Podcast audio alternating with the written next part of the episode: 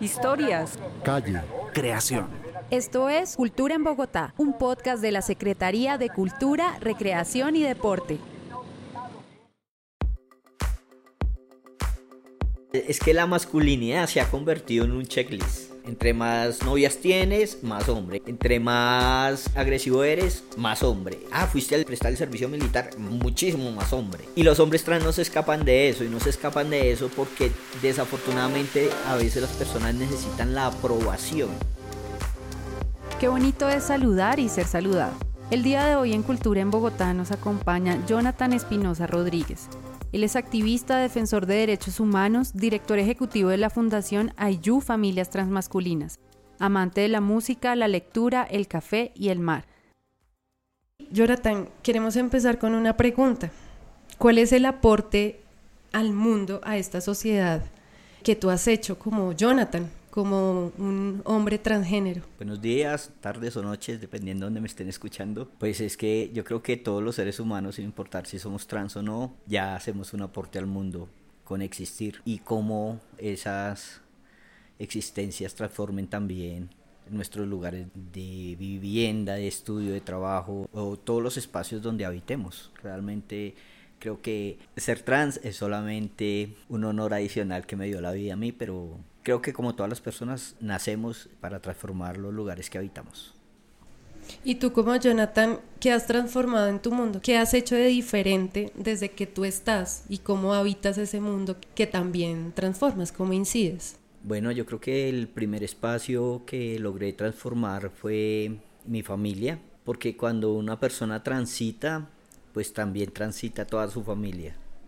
Entonces, el que mi familia se pudiera dar la oportunidad de acompañarme en ese tránsito también hizo que ellos, ellas se transformaran y transformaran su forma de ver la vida, su forma de ver la sociedad. Soy un activista que ya tiene bastantes añitos y entonces cuando yo hago mi tránsito, eh, estoy muy pequeño, tengo dos años de edad y evidentemente en los años 70 la familia no tenía ni idea qué era lo que estaba pasando ahí, porque de hecho la palabra transgénero, transexual y demás llegan a Colombia en el año 94 y yo soy del año 74, o sea, 20 años después. ¿Y antes entonces cómo se referían a las personas eh, transgénero? No, pues empezando porque digamos que hasta el 82 era delito en Colombia ser homosexual, lesbiana y con mayor razón ser una persona trans. Pero resulta que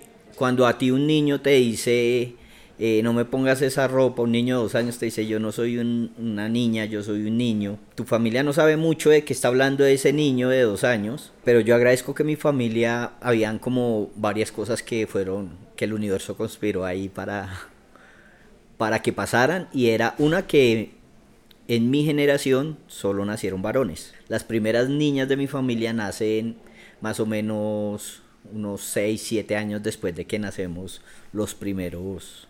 Digamos que en mi casa naturalizaron que yo jugara al fútbol, que yo jugara trompo, bolas, rejo quemado, como todos estos juegos porque compartía mi existencia solo con varones. Y con respecto a la ropa, pues la primera vez que expresé como no me pongan eso, que yo soy un niño y una niña, pues mi familia lo que hizo fue, bueno, listo, vas a dejar de llorar y vamos a ir a la tienda, devolvemos este vestido y tú nos dices qué quieres ponerte.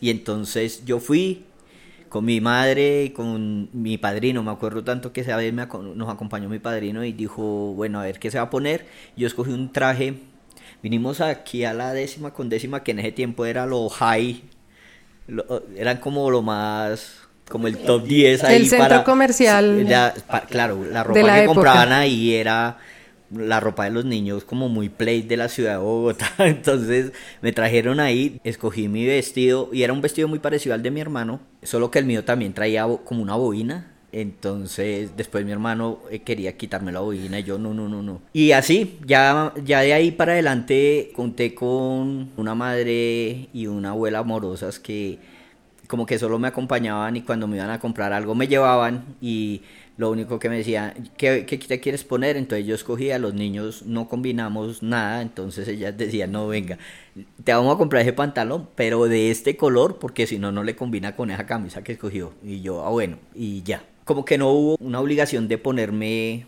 esto o actuar de esta forma o no jugar esto, porque, pues porque además mi familia también era una familia un poco machista y era más fácil que, digamos, cuando mi papá decía, ¿qué, hay, que hace jugando fútbol?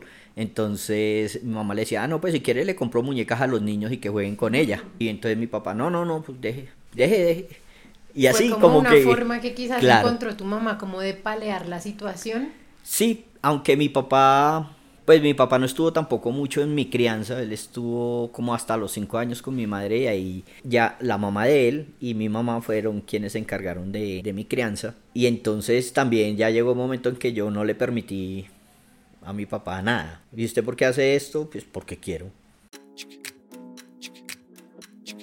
Yo tuve eso desde pequeño y era que era como un niño muy directo lo que tenía que preguntar lo preguntaba, con lo que estaba en desacuerdo lo iba diciendo, entonces ahora soy políticamente incorrecto. ya de pronto el problema se dio cuando iba a salir al bachillerato porque mi familia afortunadamente en ese momento tenía unas comodidades y no querían ponerme en colegio público. ¿Tú naciste en Bogotá? ¿Eres de Bogotá? Sí, yo soy de los cachacos de Bogotá.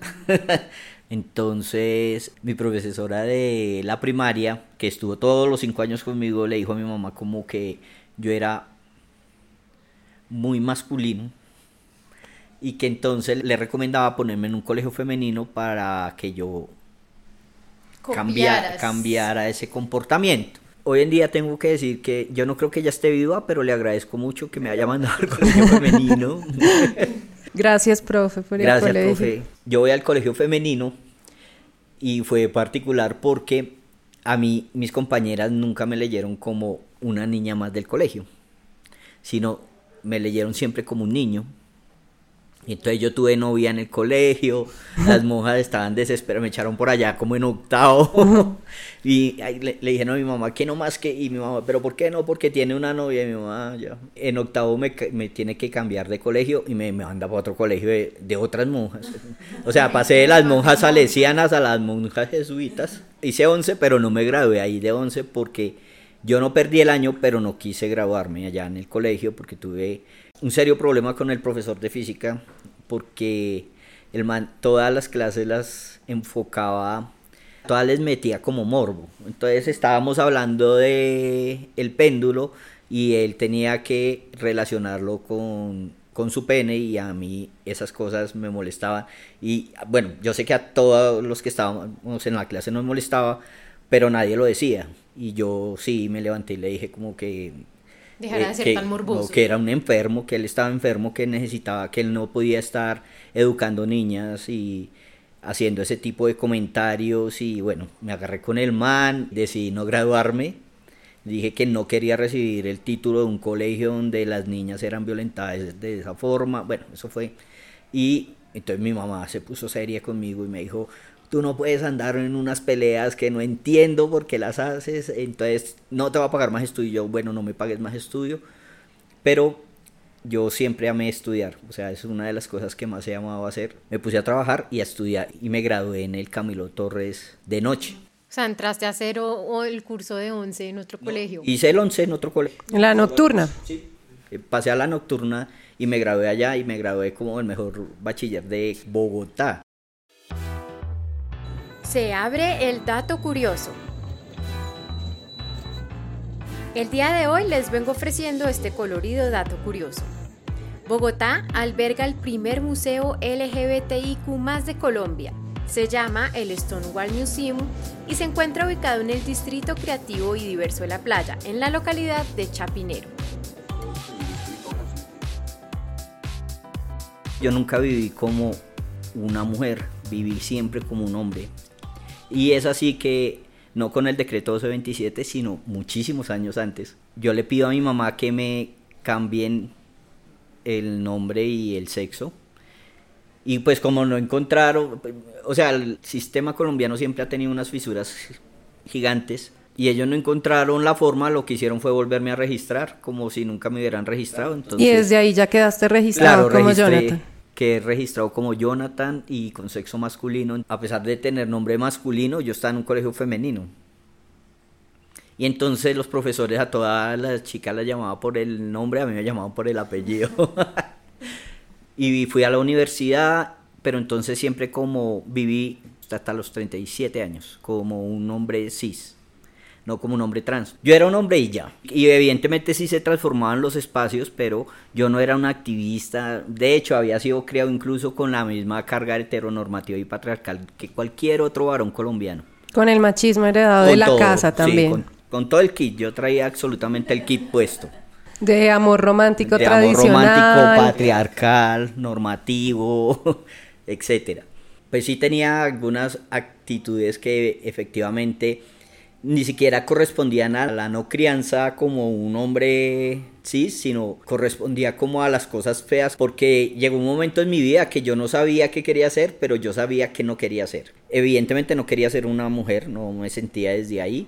Nunca me sentí en ese lugar, pero tampoco quería ser un hombre como mi papá, que había sido un hombre violento, como tomatrago, bueno, con unas dinámicas que yo no quería, no quería ser un hombre con algunas cosas que había visto en mi hermano y en mi primo que dije, yo no voy a ser así. Entonces yo no tuve un, un referente nunca, mi referente era como el que yo construía de mí mismo todos los días. Pero eso hizo que yo, yo fuera un chico como con éxito con las chicas. Entonces yo me volví el papá de mis sobrinos, de mi hermano, me volví el papá de la casa. Mi mamá no tomaba decisiones sin... Ocupaste ese lugar de hombre, entre comillas, que hay en cada casa. Exacto. Y ya a los 38 años, cuando me encuentro con alguien que había conocido en el colegio, me dice como, oye, ¿y cómo vas con tu tránsito? Y yo, ¿Qué es eso? No tenía ni idea de qué me estaba hablando, ni idea, o sea. Y entonces me dice, le dije, no sé de qué me hablas, y me dijo, no, es que tú eres un hombre trans. Claro, ella es una mujer lesbiana que lleva muchos años haciendo activismo y eso, entonces recuerdo que nos tomamos una cerveza, yo no tomo, pero ese día yo me tomé una cerveza y ella me cuenta todo este rollo. Fue muy grande saber que, oh, venga, entonces esto sí tiene una teoría, esto sí tiene... ¿Y qué, qué, es esa teoría? Cuéntanos qué es, qué es transitar también. Listo. Y me cuenta que hay más hombres trans y eso para mí fue como, uff. Claro, dicen los hombres no viven violencias, pero yo creo que un hombre trans eh, no aplica ahí. Hay muchas violencias que yo tuve que vivir como un hombre cis, siendo un hombre trans, porque, ejemplo, yo no podía ir en mi lugar de trabajo seguido al baño, porque allá los baños eran como cubículos y orinales nomás y como no les ponían como ni puerta ni nada, entonces pues no podía entrar al baño, entonces yo no consumía líquidos ni nada durante el día. ¿Qué es ser trans? Ser trans es, en mi caso que soy un hombre trans, fui asignado al nacer como mujer y hice mi tránsito en el género porque me identifico, me siento y me expreso desde ahí y eso es ser un hombre trans. Y ser una mujer trans es haber sido asignada varón al nacer y hacer un tránsito hacia lo femenino, reconocerse como mujer. Eso es ser una persona trans. Y que es una persona cis es todas las personas que no son trans. ¿Y por qué? Porque son personas que se identifican con el sexo que le asignaron al nacer. Esto incluye a hombres y mujeres gays y lesbianas, porque ellos a pesar de tener una orientación diferente, se identifican con el sexo con el que fueron asignados al nacer. Espero haber sido claro. Jonathan, yo te quería preguntar, ya nos venías adelantando de esas cosas que te pasaban en el trabajo con el tema de los urinales, pero digamos a nivel como del Estado, ¿qué otros retos tuviste que superar?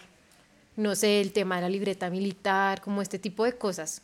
Yo la verdad creo que ahora defiendo todas estas causas porque no son igual de fáciles para otros como lo fueron para mí. Y es que, primero, yo creo que todas las fracturas que tenía de control y demás el Estado las pude usar a mi favor. Ejemplo, el Estado tenía la base de datos de mujeres y de hombres por separado. ¿Sí?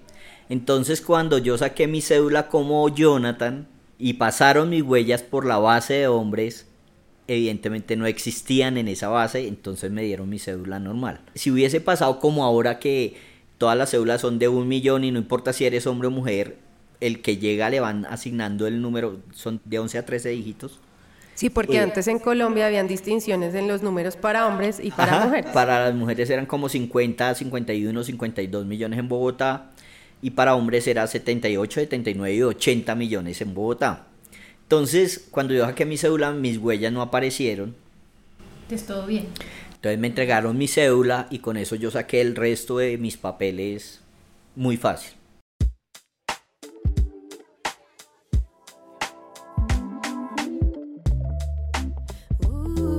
creo que el universo siempre ha conspirado y creo que en mi vida siempre ha habido una estrella ahí como abriéndome esos espacios, esos caminos. Y mi novia de ese tiempo termina con su exnovio y tres meses después más o menos nos cuadramos los dos y tres meses después ella se da cuenta que está embarazada. Y pues como era en ese tiempo la, era un problema que se embarazaran las niñas de las casas tan... Entonces se queda callada, no me dice nada, no le dice nada a los papás y nosotros prácticamente sabemos que va a nacer un bebé el día que nació el bebé. Incluido tú, no sabías. Nadie, solo sabía ella. y entonces nace, nace mi hija, mi hija nació y no, no había ni un patín comprado, o sea, no tenía nada. Se le compró como una muda para recibirla porque pidieron pañalera, pero el resto, aunque es una niña que ha tenido, realmente ha tenido todo, ha sido también como muy querida, muy, ha sido muy amada esta niña, entonces eh, ya tiene 27 años y yo he decidido ser su papá. Creo que ese fue un regalo que yo no solamente le agradezco a la vida, sino también a la mamá de mi hija. Me permitió ser el papá que ella sabía que no iba a ser el, el, padre biológico. Sí, yo ahí tengo mi hija. Ha sido una de las cosas más maravillosas, sin embargo, si hoy me dicen si tendría más hijos, no. Porque siento que en ese momento yo estaba tratando de encajar, como de normalizar mi vida a la de un hombre cis y eso implicó muchos sacrificios también. Mi familia política nunca supo que yo era una persona trans en ese momento. O sea, yo viví 10 años con ellos, casi que en la misma casa y como un hombre y ya. Pero pues también tuve que aplazar mi universidad porque me volví papá y entonces ahí tienes unas obligaciones y yo era un niño, acabo de graduarme del colegio, ya tenía cupo en la universidad y tuve que perderlo porque me tocó ser papá y mi hija nació con una discapacidad, entonces fue como romper nuestras vidas de adolescentes los dos, porque éramos chiquitos, y dedicarnos a ser papás, y entonces creo que eso también generó un poco de frustraciones en la mamá de ella, que tuvo que quedarse a cuidarla y dejar de estudiar y dejar de soñar. Y en mí que tuve que parar mis estudios y dedicarme a ser el proveedor y todo lo que esperan de un papá en nuestra sociedad. Y eso terminó con que nos frustramos un montón y entonces eso terminó con 10 años de convivencia, pero terminamos como separándonos. Aunque hoy en día somos muy buenos amigos, eh, sabemos que siempre va a haber un proyecto que tenemos juntos que es Catherine, que nos va a durar toda la vida. ¿Y cómo es tu relación con Catherine, con tu hija? ¿Cómo es esa experiencia de la paternidad siendo un hombre trans? De hecho, mira, yo hace como ocho días grabé La Pata, que le falta la mesa, creo que es que se llama la vaina, y hablaban sobre las paternidades trans. Y yo decía, bueno, ¿y cómo hiciste para decirle a tu hija? Porque, claro, cuando yo sé que soy una persona trans, pues mi hija ya es un adulto. ¿Y cómo hiciste para decirle a tu hija? Y yo, ¿y qué había que decirle? Yo realmente nunca me senté a decirle, ven, tenemos que hablar sobre esto porque es que el hombre que la educó, la crió, le enseñó a caminar, le enseñó a leer, la acompañó en el colegio, fue a todas sus... Es exactamente el mismo hombre que hoy en día es un activista. Es exactamente, no ha cambiado. ¿Qué ha cambiado? El activismo sí tiene transformaciones en la vida de uno.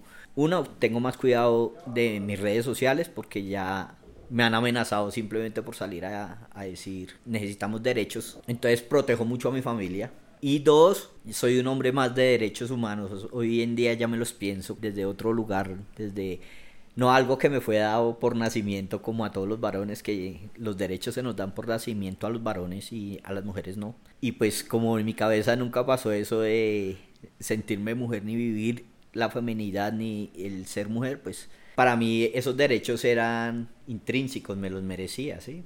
Pero ya viviéndolos en carne propia ya es otra cosa.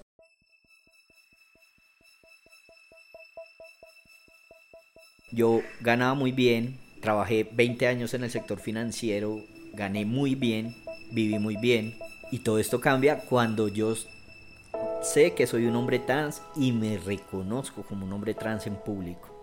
Y es así que una vez hago una entrevista para Colombia Diversa y sale la entrevista y lo ven los jefes del banco en menos de, ¿qué te digo yo?, cuatro meses, yo me quedé sin trabajo. Y después de tener la posibilidad de dirigir un grupo muy grande de personas, hoy en día pareciera que solamente por ser un hombre trans ya no tengo esa capacidad de dirección y de manejo. Y no veo cuál es la diferencia porque incluso ahora estoy más preparado que en ese tiempo. ¿Y ellos qué razón te dieron cuando te despidieron? ¿Cuál fue el argumento? Eh, eh, es que ni siquiera era razón, era un acoso permanente. Con esto te digo todo, el acoso llegó a tanto que yo me dejé crecer un poco el cabello porque nunca me gustó tener el cabello tan corto. Sentía que debía hacerlo porque si no la gente iba a empezar como a dudar de mi masculinidad y eso cosas que se le meten a los hombres en la cabeza. Y me dejé crecer un poco el cabello y compañeras empezaron a decirme, oye, ¿y por qué te dejaste el cabello largo? Y yo, pues porque me gusta. Pero es que los verdaderos hombres lo usan corto.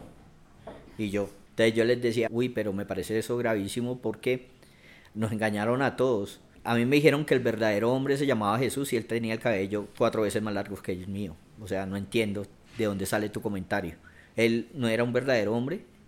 Entonces, eh, ay, no, eso es otra cosa. Cambiaban las cosas. Yo encontraba herramientas para salir, pero yo recuerdo que una de las cosas por las cuales me fui al banco fue porque un día yo tenía tres días de haberme hecho la mastectomía. Y eso quiere decir que yo no podía ni mover los brazos, ¿sí? Estaba con drenajes y Llegué, me senté en el puesto de una compañera, contesté el teléfono porque estaba sonando, una compañera con la que llevaba más de nueve años trabajando. Y ella me vio en el puesto, yo dijo, ¿qué haces en mi puesto? Y yo, pues, contestando una llamada, no, usted me está robando, me está esculcando. Y yo, ¿perdón? Le dije, gano tres veces más que tú, ¿qué te voy a robar? Le dije, ¿necesitas plata? Y saqué mi billetera y tenía mucha plata ese día. Le dije, no entiendo de dónde sales. Sí, es que las personas como tú, no sé qué. Y yo, ah, ya. Y yo dije, no, yo no, tampoco me merezco esto. Y ya después empezaron los jefes y yo dije, esta vaina que es, igual no estaba transformando nada. Yo sentía que estaba viviendo hora nalga ahí sentado. Mi vida pasaba ahí robando y realmente es un poco como robando a la gente porque no hay nada que robe más que un banco.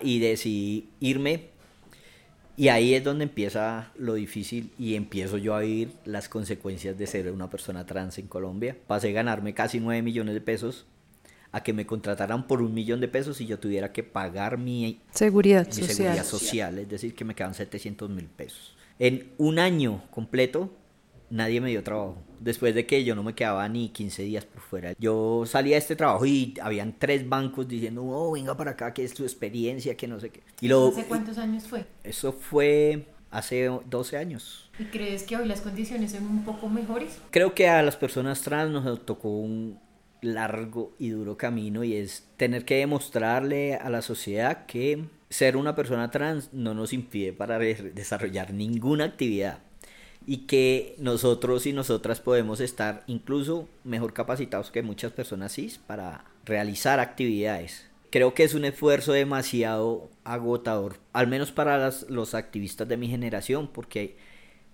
a los activistas de mi generación nos tocó pelearnos todos los derechos. No teníamos nada, no existía política pública, no había derecho a la salud, no había nada, absolutamente nada, ni siquiera había jurisprudencia.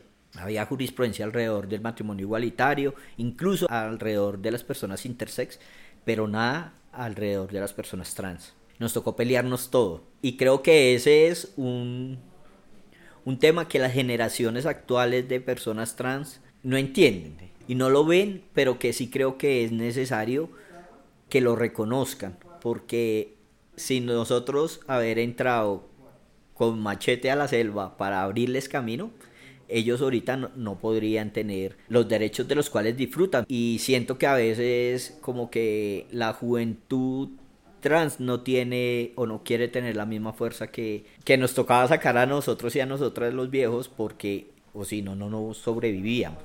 y yo, yo le doy el nombre de las muy mal llamadas acciones afirmativas, que una acción afirmativa no es que tú siendo un profesional especializado con mucho conocimiento, te demos un trabajo de un millón de pesos. Eso no es una acción afirmativa. De las cosas más indignas que yo he tenido que vivir. Yo veía personas menos cualificadas, con menos capacidades técnicas que las mías, dándome línea técnica. Y ahí es donde yo digo, perdón, no es lógico, no cabe. ¿Y cuál es la diferencia? Ah, no, que es que tú eres trans.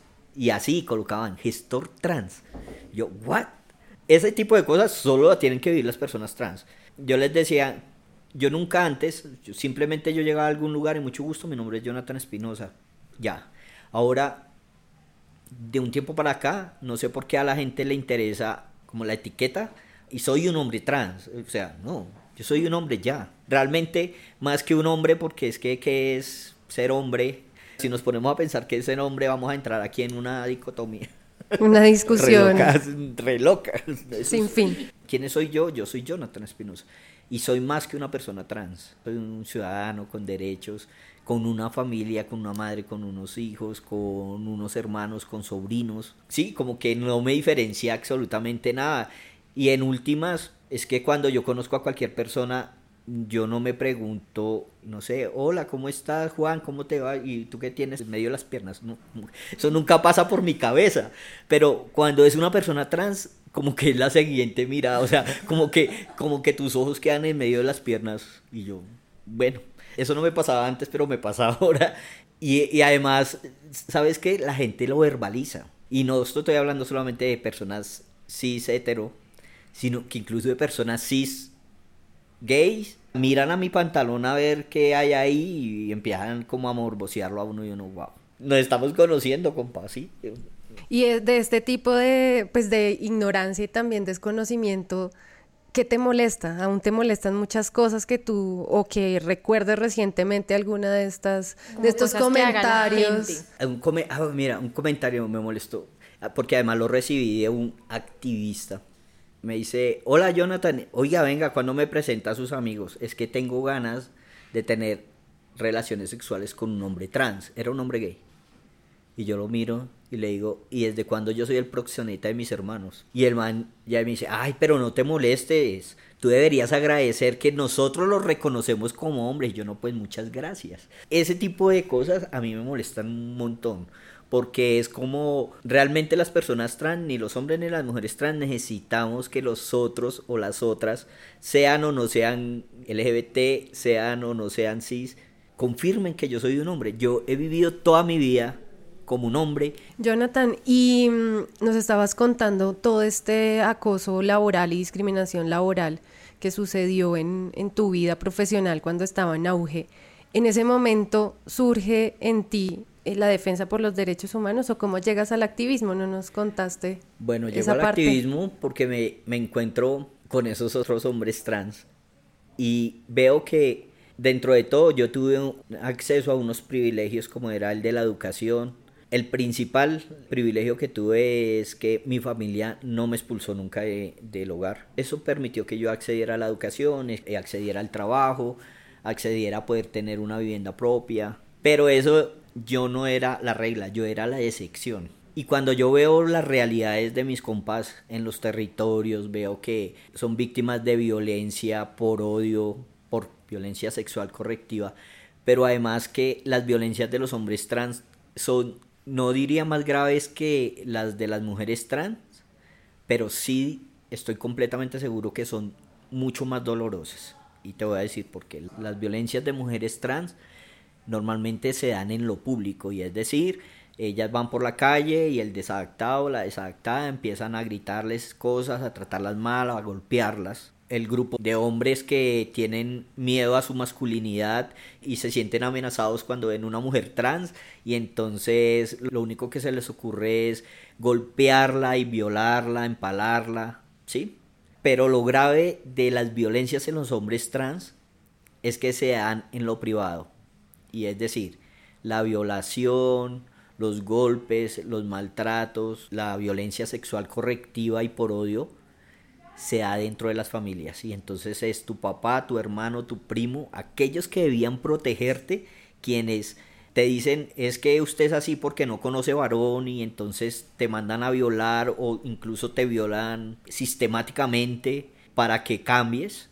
Y entonces, por eso te digo, esas cicatrices son más dolorosas. Y además te lo tienes que bancar el resto de tu vida. Digamos, la pandemia fue muy difícil para los hombres trans porque muchos tuvieron que estar encerrados en la misma casa con, sus, agresores durante mucho tiempo. Y claro, fue difícil también para las mujeres trans porque no encontraban trabajo, no tenían cómo pagar, cómo vivir. Lo otro es, para las familias sí es más fácil decir, ay, usted es un varón y se va de mi casa, maricón, y sacar de pronto a una mujer trans.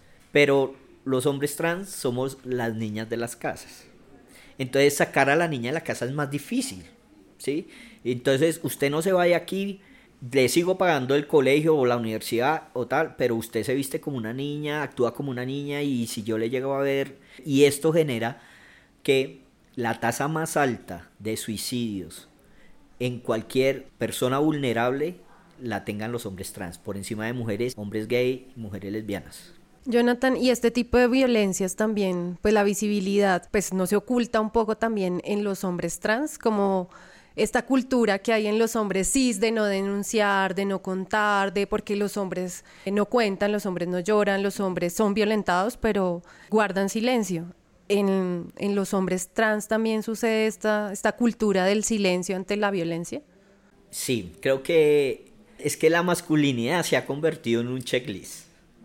Entonces, entre más novias tienes, más hombre. Entre más agresivo eres, más hombre. Entre, ah, fuiste a prestar el servicio militar, muchísimo más hombre. Y los hombres trans no se escapan de eso, y no se escapan de eso porque desafortunadamente a veces las personas necesitan la aprobación del otro y de la otra. Entran en esa hipermasculinidad y también entran en actitudes que pueden llegar a ser tóxicas para ellos y para las personas que están con ellos. Y creo que ahí está precisamente el trabajo que yo hago con masculinidades y es pensar no la masculinidad desde el otro lado, desde un lugar del cuidado, desde un lugar de que nosotros también merecemos ser abrazados, cuidados, protegidos. Que si yo me caigo y me rompo la rodilla, pues también me duele. Y si quiero abrazar, puedo abrazar. Y si puedo abrazar a otro hombre, también no pasa nada porque es que también tenemos derecho a ese tipo de afectos. Y claro, cualquier persona podrá decir, ay, se verá flor o tan tan nena, tan sí, o lo que sea. Pero cuando tú lo haces y otros hombres trans lo ven, eso abre la ventana para que, oiga, venga, sí, ¿y por qué no lo puedo abrazar si es que este es mi hermano? Porque la cruz que llevan los hombres de violentos, violadores y demás, no nos corresponde cargarla a nosotros. Nosotros hemos sido víctimas y no somos victimarios. No nos merecemos también echarnos una cruz más adicional de la que ya traemos. A nosotros nos corresponde transformar la construcción que hacemos de nuestra masculinidad. No nos corresponde cargar con, las, con la historia patria. Jonathan, ¿por qué elegiste el nombre de Jonathan? ¿Quién lo eligió? Ese nombre tiene un origen, es judío cristiano, y es porque en alguna ocasión yo pregunté, ¿y si hubiera sido un niño, qué nombre me hubieran puesto? Y yo recuerdo que mamá dijo Juan, y mi abuela dijo ay, a mí me gusta de la Biblia, hay una persona que se llama Natael. Y entonces yo uní los dos nombres y pues se escribe Juan, se lee John y el indio se llama Juan, ¿cierto? Entonces John es de Juan y Natán es la abreviatura de Natael. Por eso mi nombre lleva doble N, es Juan Natael, que significa, Juan significa el elegido del amor de Dios y Natael significa poder de Dios sobre los hombres. Entonces al unirlo, mi nombre significa el elegido del amor de Dios con poder sobre los hombres. Jonathan, tú nos contabas que tienes un grupo de rock. Sí. ¿Cómo se llama este grupo? Se llama 250 miligramos. ¿Por qué? 250 miligramos es la dosis mínima con la que iniciamos nuestros tránsitos. 250 miligramos de testosterona es lo primero que nos ponen. Y nosotros, buscando el nombre, en 2016 rodamos por Nevido, que también es otra testosterona que nos ponen de mil miligramos, por otros nombres, y decidimos que 250 era lo más cercano a todos. Es una banda de rock de hombres trans que tocamos pues algunos covers, pero ya tenemos algunas canciones que son inéditas de nosotros y nos gozamos la música. Además, este proyecto es lindo porque ninguno es músico profesional. Y bueno, 250 miligramos ha sonado en muchas partes de Colombia y ya esperamos poder salir a, tocar. De hecho íbamos para México y Chile y por pandemia no pudimos salir, pero esperamos poder salir pronto de, de Colombia. Hay una canción que se llama Humanos, hay otra que se llama Utopía Militar, que es esa renuncia que hacemos los hombres trans a participar de una guerra a la que no hemos Además no tenemos ni siquiera invitación tampoco.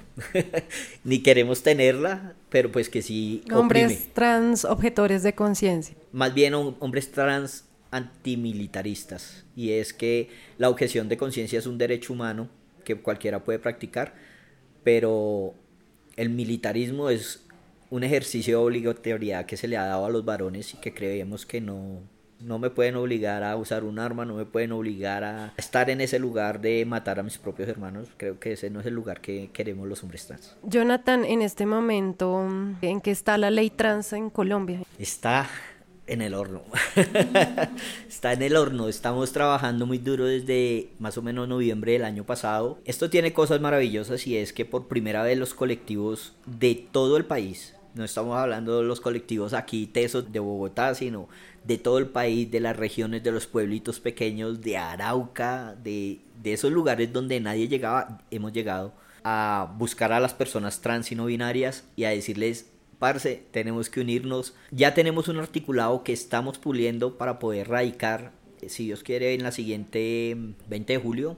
Y lo mejor es que creo que ha sido una apuesta por la dignidad y por la vida, pero alrededor de los sueños y el amor de las personas trans. Y esto es lo que hace grandioso este proceso. Jonathan, eh, en este mes estamos de conmemoración, ¿no? del orgullo LGBT y más.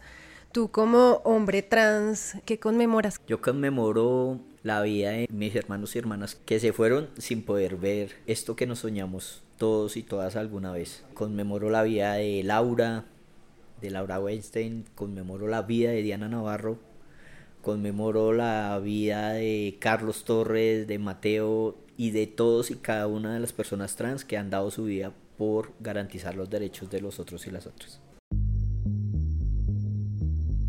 Si quieres conocer más sobre este tema, te invitamos a escuchar el episodio Historias de las movilizaciones LGBTIQ en Bogotá en el podcast Efemérides Bibliored. Y bueno, para cerrar, queremos que nos cuentes recomendados de la cultura. El ciclo rosa.